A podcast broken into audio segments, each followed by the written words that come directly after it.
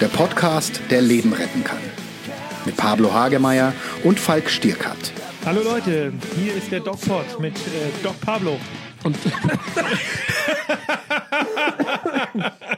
Daran sieht man, dass er alt ist. Ah, und Doc Falk Hüstel. Ja, wir begrüßen euch heute aus Berlin. Die, wir, wir sind die Ärzte aus Berlin. Wir sind die Ärzte aus Berlin. Ke kennst du nicht die Ärzte, die äh, Band?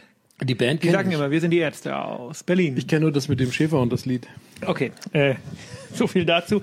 Wir erzählen euch ähm, ja noch nicht, warum wir hier sind. Das ist noch ein Geheimnis. Aber wir haben heute einen ziemlich produktiven Tag hinter uns und Pablo hat schon gesagt, äh, sieht so aus, als ob 2019 so ein bisschen unser Jahr wird, wenn alles gut läuft. Ne? Ja. Der DocPod geht nach vorne.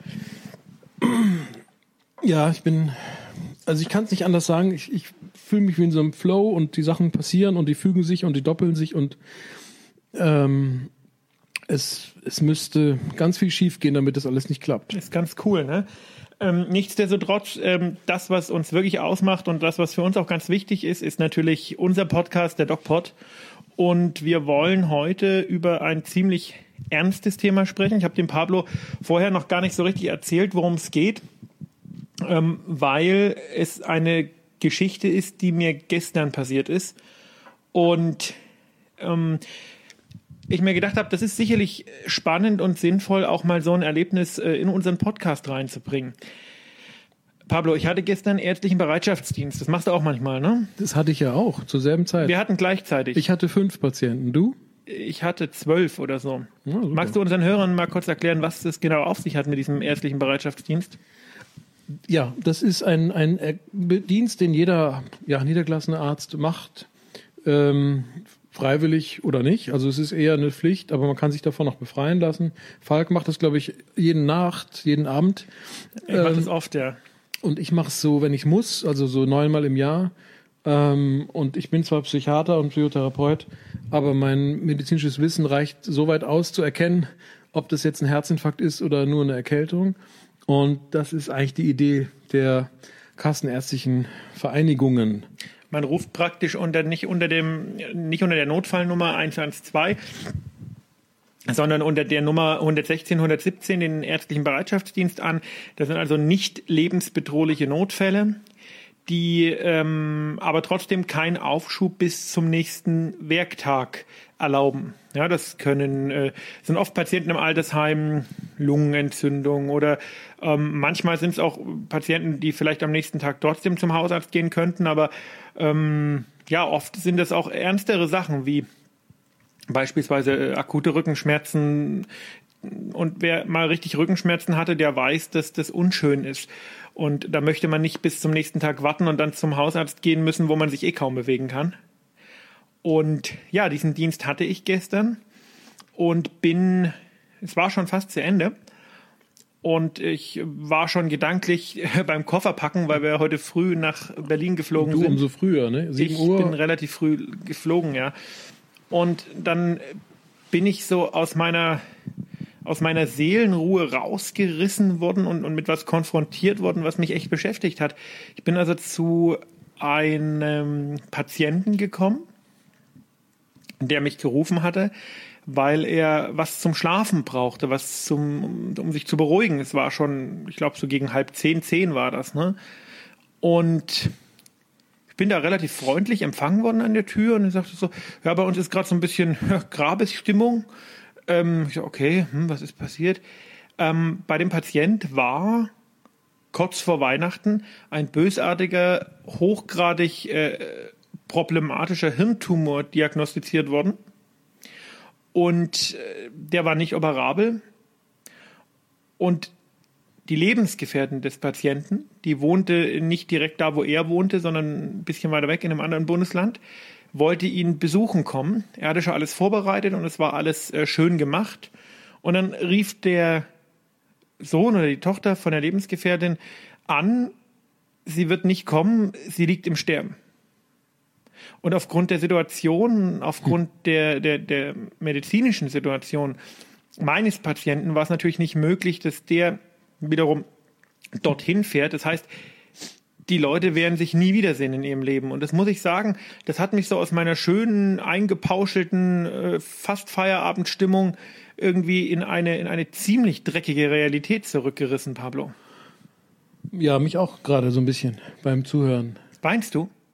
Mir läuft die Nase. Also, Aber du kannst das jede liegt Stimmung daran, dass kaputt wir, machen. Das ist ja, unglaublich. das liegt daran, dass wir gerade draußen waren, bei minus 10 oder so gefühlt Chill-Faktor, windig. Und so kalt fühle ich mich jetzt auch innerlich so ein bisschen. Ich bin sehr, also es greift eins schon an, die Geschichte. Ja, und ich bin eigentlich nicht so der Typ, der jetzt so emotional ist, aber das war so, du sitzt so da und dann wird dir so die Geschichte erzählt und du weißt überhaupt nicht, wie du reagieren sollst, dann bist du einfach wie so ein, wie so ein Brett vor den Kopf geschlagen. Ja, ich habe in letzter Zeit öfters so Fälle, wo man dann danach sagt, boah, das ist ganz schön krass gewesen. Auch so palliative Patienten, wo irgendwann mal die Entscheidung getroffen werden muss, wird man noch was medizinisch machen oder äh, ich sage jetzt mal ganz, vielleicht auch provokant dürfen oder sollen die Patienten sterben. Das ist eine irgendwie in letzter Zeit so ein bisschen eine Serie. Wir haben ja heute äh, bei den Dingen, die wir tun, ähm, haben wir ja viele Sachen besprochen. Unter anderem auch fand ich einen Satz sehr schön, äh, äh, ein guter Arzt sein oder ein guter Mensch sein. Und das klingt vielleicht ein bisschen pathetisch, aber in solchen Momenten, wo das, das ärztliche Wissen am Ende ist, äh, bleibt uns, glaube ich, nur noch übrig, Mensch zu sein. Und Ja, ich hatte das ein bisschen ähm, in unserer, man muss ein bisschen dazu sagen, wir dürfen noch nicht allzu viel sagen, auch aus vertragstechnischen Gründen, was wir da machen, aber es geht um ein relativ großes TV-Projekt, das jetzt nichts mit DocPod zu tun hat, aber in dem wir federführend auch mitarbeiten, kann man, glaube ich, Genau, so sagen. Und ähm, da ging es um die Entwicklung eines Arztcharakters, eines fiktiven Arztcharakters. Und meine Aussage war gegenüber den Produzenten, dass ein genialer Arzt nicht unbedingt ein guter Mensch sein muss oder ich will nicht sagen kann, aber dass natürlich die das, was nach außen transportiert wird, schon auch oft in Verbindung mit einem mit einer Schutzmauer steht, die man sich machen muss, um den ganzen Wahnsinn, den man so erlebt und der irgendwie relativ stark zugenommen hat in letzter Zeit, ertragen zu können. Und manchmal merke ich, dass diese Schutzmauer bei mir sehr bröckelt, wenn es also Situationen sind, in denen ich assoziiere und das geht mir seit der Geburt meines ersten Kindes dramatisch oft so. Ich weiß nicht, vorher war das nicht so. Ja, das ist interessant, weil es gibt ja Lebensabschnitte, wenn wir da ein, einhaken, wenn wir äh, merken, dass wir älter werden oder auch ähm, merken, dass wir Väter werden oder Mütter. Fetter oder älter Fe- und Vetter und Väter, was äh, äh, Männer werden auch äh, dick, ähm, obwohl sie nicht schwanger werden. assoziativ schwanger. Ne? assoziativ schwanger, scheinschwanger, ähm, dass wir auch in diese Lebensereignisse, Live-Events nennt man das, äh, die Perspektive aufs Leben total verändern und wir plötzlich Emotionen und Gefühle kriegen, die wir äh, nicht dachten, dass wir die kriegen. Also Was- die kennen. Was ja auch nicht immer so, äh, so toll ist, ne? Und ähm, das, die gute Nachricht dabei ist, dass wir uns ändern können in unserer Persönlichkeit und uns verbessern und optimieren und anpassen können. Ähm, äh, nachteilig daran ist an dieser Information, dass wir vielleicht auch dann überwältigt werden von unseren eigenen Emotionen, die wir bisher bis dahin im Griff hatten. Also glaubst du, dass die Fälle in letzter Zeit einfach äh, kumulativ etwas schwerwiegender oder schlimmer geworden sind? Oder glaubst du tatsächlich, ähm, dass es jetzt in meinem Fall an einer charakterlichen Entwicklung liegt? Ich würde das Letztere unterstreichen, Falk. Findest du? ich weiß nicht, ob ich das unterstreichen würde. Entwicklung ist immer gut. Entwicklung ist immer gut und Wachstum ist gut. Und ähm, ich, wenn man es negativ äh, beschreibt, würde man vielleicht sagen, die Abwehr bröckelt. Das heißt, die Fähigkeit äh, der Psyche äh, äh, wird immer schwächer, die, die blöden, unangenehmen Dinge des Lebens von einem fernzuhalten. Das heißt, die Einschläge kommen näher und wir spüren sie dann auch, was wir vorher vielleicht nicht getan haben, weil wir es verleugnet haben. Und diese Verleugnung hört irgendwann auf und macht uns zu reiferen, äh, ja, demütigeren Wesen. Und dann erkennen wir auch, dass unser eigenes Leben vielleicht mal zu, zu Ende ist oder irgendwann vorbeigeht.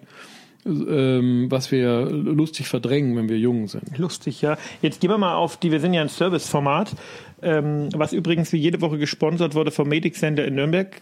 Da wollen wir uns bedanken. Herzlichen Dank. Vielen Dank.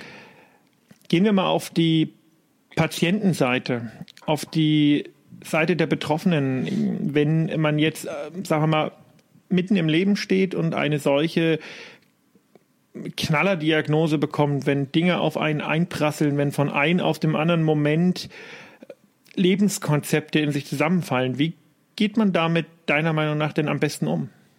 Wir hatten das ja schon mal angesprochen, als es um den plötzlichen Todesfall ging. Genau. Ne? Ähm, aber es muss ja nicht immer der Todesfall sein. Also äh, wir hatten letzte Woche den Fall von der bei den No-Gos der Medizin von diesem Menschen, der eine schwere Krebsdiagnose hatte ähm, und wo wir uns gefragt haben, wie bringt man dem das bei? Und jetzt fragen wir uns einfach mal, wie geht man denn als Betroffener damit um, wenn man früh aufsteht und die Welt in Ordnung ist? Und mit in Ordnung meine ich, die Dinge vermutlich so laufen, wie man sie geplant hat, obwohl man ja eigentlich nichts planen kann. Und am Ende des Tages alles anders ist. Ähm, ich glaube, der, der, Effekt, der Eintritt ist und mit dem wir umzugehen haben, ist mit der eigenen, ja, ich sag mal Arroganz. Also die, die Arroganz der Jugend, dass, dass sie unverletzbar sind, un, un, äh, ja, also äh, ähm, nichts Schlimmes passieren kann. Äh, das ist etwas, was bröckelt und das, da können wir, glaube ich, nur mit, mit äh, empathisch äh, mitgehen mit dem, was dann passiert, auf uns achten emotional, dass wir auch uns eine Pause gönnen zum Durchschnaufen, um dann wieder das Problem anzugehen, dass wir auch dankbar sind und äh, gnädig reagieren und, und nicht uns selbst mit Schuldgefühlen oder uns selbst strafend begegnen, sondern eher wohlwollend und optimal versuchen, durch die Situation zu kommen. Ja gut, Pablo, da muss ich dich jetzt mal fangen und äh, des Schwafelns ertappen. Entschuldigung schwadronieren. Waren aber viele Fachausdrücke dabei. Äh, ja, aber ähm, das ist nicht wirklich die Antwort auf meine Frage, weil ich wollte wissen, wie geht, ich sage jetzt mal Lieschen Müller, die mit diesen ganzen Thematiken überhaupt nichts zu tun hat, damit um, wenn sie früh aufsteht und alles ist normal und abends ins Bett geht und äh, alles ist zusammengebrochen, weil Hans Müller plötzlich tot im Bett lag oder weil der Arzt gesagt hat, sie haben Krebs. Also wie wie kann man damit umgehen? Kann man überhaupt damit umgehen? Kann man den Griff zur Flasche vermeiden? Ist der Griff zur Flasche vielleicht sogar in dieser Situation hilfreich? Wie gehe ich, wie geht man damit um?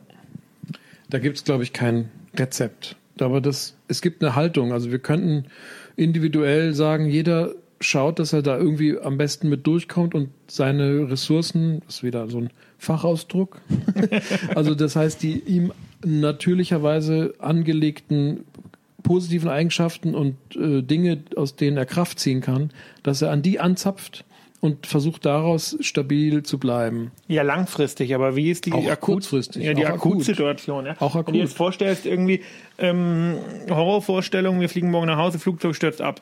Meine Frau oder deine Frau sind plötzlich alleine mit den Kindern. Das ist ja nichts, wo man sagt, okay, ich tue jetzt mal Kraft aus positiven Gedanken. Da gibt's nichts mehr, was positiv da ist. Da gibt's schon Techniken und Tricks. Da gibt's zum Beispiel die emotiv-rationale Therapie. Das ist ähm, ziemlich einfach und das geht so dass man sich diesen negativen Gedanken mit, ich sag mal, Gewalt aus dem Kopf schafft und mit aller Macht einen positiven Gedanken ins Bewusstsein.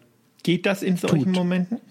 Wahrscheinlich nicht, weil die Emotionen zu mächtig sind. Also, aber, also das Gefühl wäre ja dann Trauer und Ärger wahrscheinlich, was man dann spürt. Hilflosigkeit, glaube ich eher. Auch Hilflosigkeit und Ohnmacht, ähm, die bleibt und die, mit der muss man umgehen ähm, und die auch aushalten. Also es geht auch um ein Aushalten, aber dann, ähm, ja, wie es so schön heißt, aufstehen, Krönchen richten und weitergehen. Also durchschnaufen, versuchen damit zu leben. Das ist, glaube ich, dann der Auftrag. Man hat keine Wahl, ne? Ja.